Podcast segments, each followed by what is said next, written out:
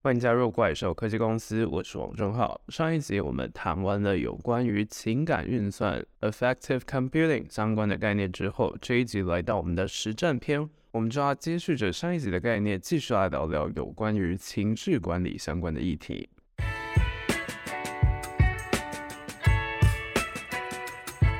那谈到情绪啊，相信有一部电影大家一定是非常的耳熟能详的，也就是《脑筋急转弯》（Inside Out）。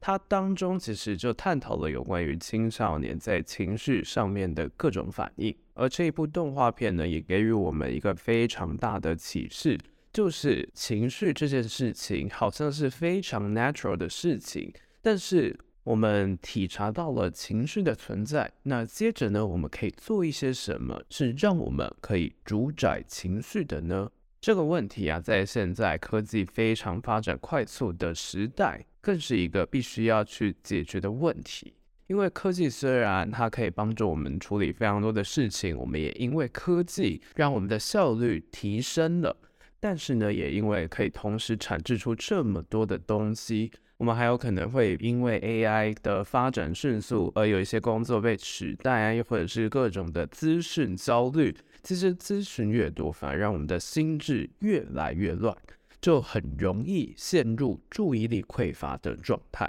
而以脑筋急转弯来说啊，当中的各种情绪，怒怒乐乐。在这样的状态来讲，也是相当有趣的哦。因为乐乐他并不是主角，我们没有办法随时都停在乐乐的状态。有时候可能就是会有一些悲伤啊，或者是愤怒的情况产生。但是怒怒本身，它也是扮演着一股非常重要的力量。也不是说生气本身就一定是不好的，因为生气、愤怒，它是提醒这个社会。这件事情是重要的，你所看重的事情，它是有一定的存在价值，而且它可能是有问题的，必须要被解决的。那我们体会到了这样子的现象之后，接着就是要靠乐乐去带我们正向的想到怎么样子去解决这些问题，去创造新的体验，再继续应对下一个挑战。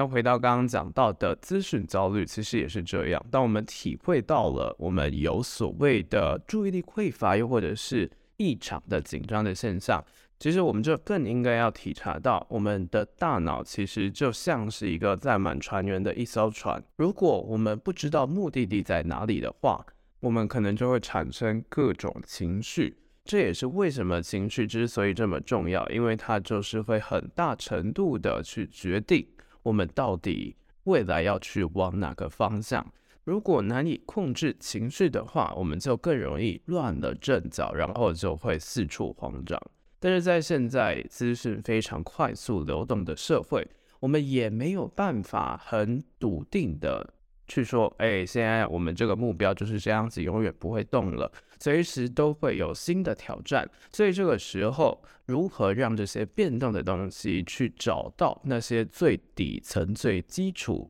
然后是不变的规则，是这件事情就相当的重要了。那我们这一集想要切中的角度就在于是说。我们的情绪到底是怎么样产生的？然后我们到底应该用什么样的方式去应对情绪，还有面对各种不确定性带来的恐惧？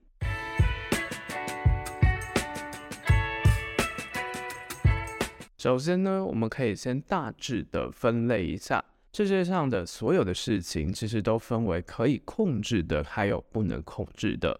假设你平常很容易生气，又或者是被激怒，其实很有可能就是因为你试图去控制自己以外的事情，替生活中的各种人事物去贴上某一个应该要怎么样的标签，就有点像是说，今天我们在路上看到了一只狗，然后那只狗让你联想到你可能小时候因为被狗扑上来，所以你感到非常的害怕。从这之后呢，其实狗就会被贴上它应该会攻击我的这个象征，也就让你每次遇到狗的时候都会感到非常的害怕。又或者是说，假设你预期你今天做的这个专案，它的整个成效是非常良好的，但是主管对于你的工作表现是不满意的，甚至还会责怪你说，为什么你花比别人更多的时间去完成这件事情。当你的想象跟现实的成果有所不同的时候啊，情绪就会受到非常大的影响。所以在这里呢，就可以下一个结论，就是说，快乐它其实是一种选择，因为我们受到外界的刺激非常多，而外界的事情大多都是不可控的。加上这个世界上并没有所谓因为什么什么什么就一定要怎样的事情，所以这个时候。如何让我们内在的各种情绪是可以为我们主宰？我们可以去思考到怎么样子去控制我们的情绪，去了解到怎么样子去应对各种不一样的变化。像是当有时候我们可能讲了一些言论，我们发表了一些东西，当立场被攻击的时候啊，又或者是说有人对你说一些可能比较是没有礼貌的话。刻意要伤害你的话，遇到这样子的情境的时候，其实我们就会想说：“哎，我又没有惹你，那你为什么要这样子做呢？”就是会发现自己会有一些负面情绪出来嘛。那这个时候就可以想想我们刚刚下的那个结论，就是私下标签，去问问看自己说：“哎，为什么我会这样子觉得呢？我们心里到底有哪些觉得是应该的？”那那个应该就应该要被去撕去，因为那个是我们个人觉得的，并不是外界给予的评价。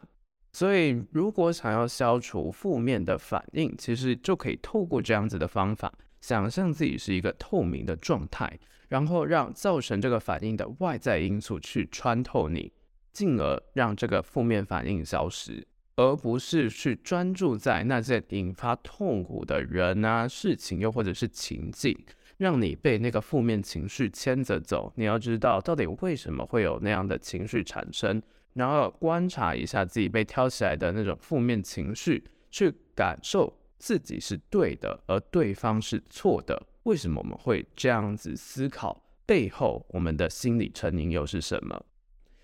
不过讲到这里呢，可能有些人就会讲说，这样子感觉非常的佛系，非常的消极，好像我们就是为了要因应外在而改变自己。但是这个并不是要你去放弃改变现状，也不代表你不能够在外在的层面去采取行动，去做一些事情，让你不喜欢的状况是可以改变的。这里想要强调的重点就是说，我们最一开始就有讲到的，人一定会有情绪嘛。所以呢，并不是想说到底要怎么样子去发泄情绪，又或者是避免情绪的产生，反而是要把注意力放在你的目标上面，从情绪导向切换成目标导向，去思考你现在做的各种的情绪，是不是有办法帮助你在日后是可以有更多的提升。又或者是从这个情绪当中，你可不可以学习到一些事情？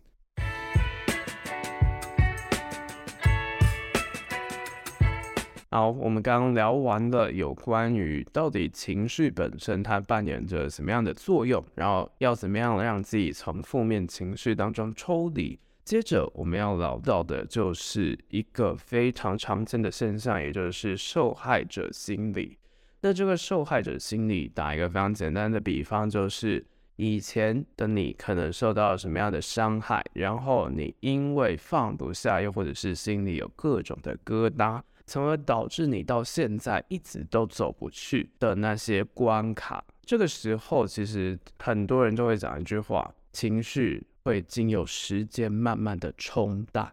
确实啊，时间和痛苦是密不可分的。就有一句话是这样讲的：如果你郁郁寡欢呢，就说明你活在过去；如果你焦虑不安呢，则证明你活在未来。从这里就有两个跟心理比较相关的概念，就是心理过去还有心理未来。心理过去呢，是指着你抱着过去的回忆不放，相信可能会内疚、会自责，或者是去思考别人到底对你做了什么。那心理未来呢？则是会让你对于未来产生迷恋，觉得可能一切事情都会过去了，到了什么时候啊，事情就会全部解决，然后我们就可以有个 happy ending，过得非常快乐。但事实上，这两者都是极端，而且是两个极端。如果我们把时间还有我们的思想全部都在想象当中度过，会觉得未来是非常美好的，但是这会让你没有办法珍惜当下。因为你现在就想要马上前进到那个未来，你就会想说：“哦，这个未来太棒了，我就要现在马上的前进，我必须要付出各种的努力，让我有一个非常好的未来。”但是也因为这样子，你的压力跟焦虑就会非常的严重，这也就是为什么压力和焦虑会产生的原因。遇到这样的情况，到底我们要怎么样子去调整我们的状态呢？如果当我们的记忆力不需要放在过去又或者是未来的时候，我们就可以去监督自己的情绪，练习把它收回来，收到现在这个 timing。我们可以切换一下视角，我们一般都是从我的出发点出发，从第一人称的角度去看自己嘛。那这个时候，我们就可以试试看换到第三人称视角。在言语上，就是我换成你嘛，去反问自己：你现在觉得如何呢？你知道你现在的心智正在制造什么样的想法吗？你会不会因为过于沉溺在过去，又或者是想象的未来，去逃避现在，去抗拒现在，还有否定现在呢？也就是我们再把自己的视角稍微抽换一下，抽到第三人称的状态，这样子其实我们把整个空间感做足了，我们就不会是一直停留在自己身上，会从另外一个人的观点再去审视自己。大家就可以想象一下，当你在给你的朋友建议的时候，你是怎么样子去给朋友建议的呢？通常你也是去观察他的各种情况，然后再去思考要怎么样子对症下药。那同理，对于自己也是一样的，我们就可以再去抽换一下那个状态。相信这个就对于我们的情绪体察，还有去检视我们现在的情绪，会有一个非常大的作用。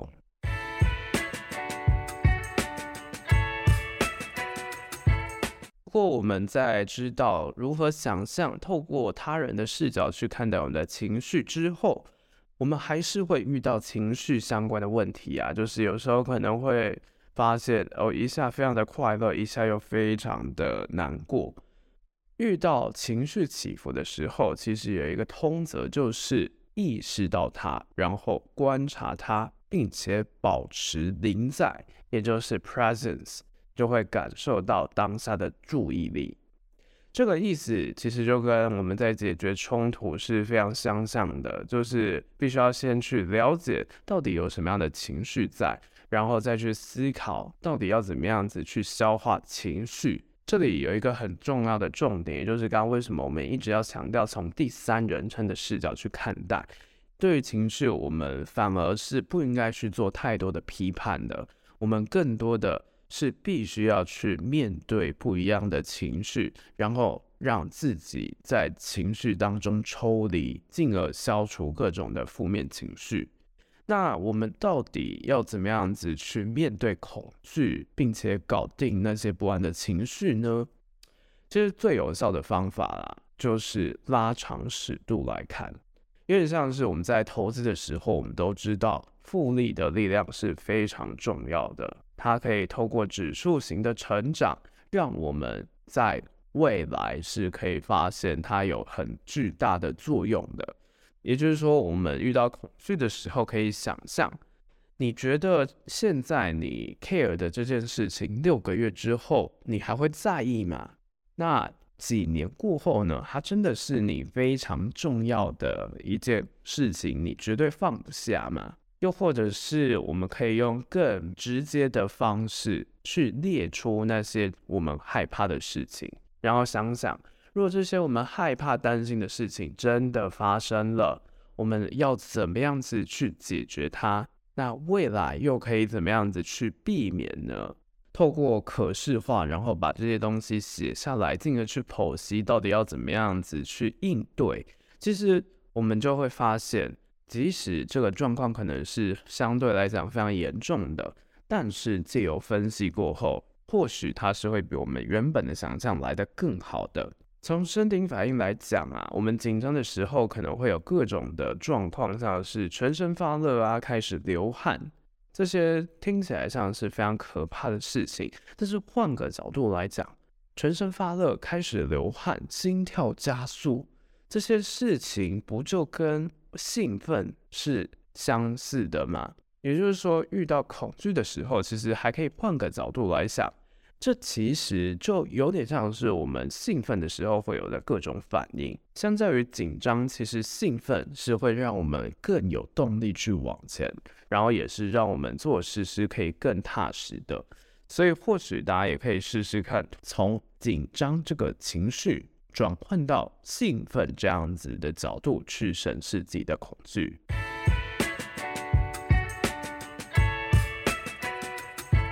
那接着我们延续刚刚讲到的心理过去，还有心理未来，我们来谈谈一个很多人都会遇到的问题，就是犹豫不决。很多事情我们在犹豫、在思考到底要不要去做的时候，很大程度的就是因为沉没成本的影响，又或者是这个问题真的是很难做出决定，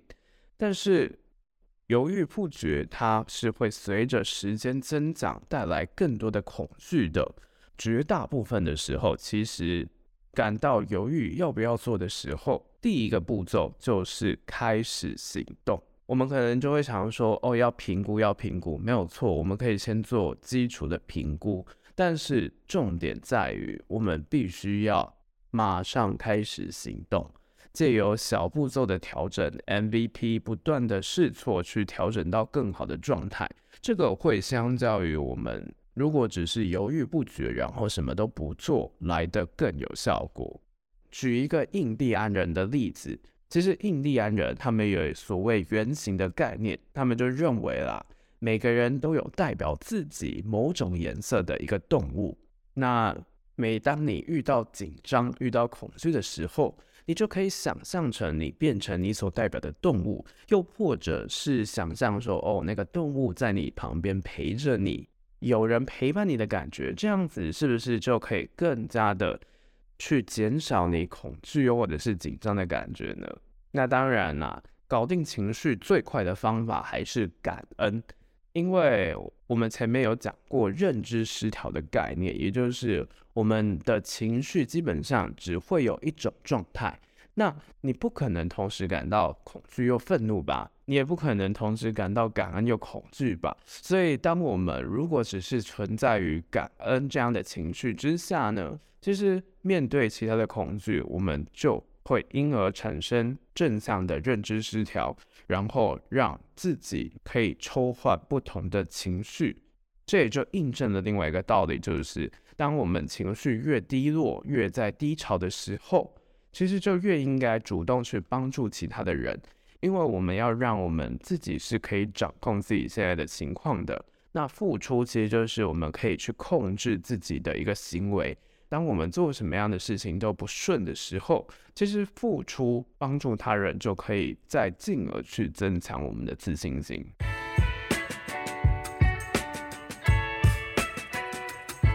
那最后一点跟情绪有关，可以搞定情绪的方法，当然就是笑啦。不要忘了笑，因为我们的大脑其实是分不出来我们到底是在假笑还是在真笑的时候。就算是心情不好的时候啦，只要我们的嘴巴是上扬的，我们的心理状态就会有非常快的改变。又或者，我们也可以透过听音乐啊，快速呼气，透过正念呼吸的方式去提升我们的情绪能量，让我们的情绪是可以在一定的状态之中被我们检视、被我们体察，进而被我们排除的。那回到我们一开始其实有讲到的脑筋急转弯的概念，我们有时候遇到很多事情，可能会觉得非常的愤怒，但是愤怒本身真的它是没有办法解决问题的。如果我们真的是想要改变现在的局面，其实我们更多的是要想到底怎么样让自己静下来去解决问题，去提出更好的方案。那这个时候呢，透过了解不同的人到底在想什么，让不同的论点去刺激你，以及放下情绪，用更明确的方式去察觉到到底要怎么样解决问题，才会是更好的方法。好啦，以上就是这一次有关情绪相关的实战篇。这里是怪兽科技公司，我是王正浩，大家拜拜。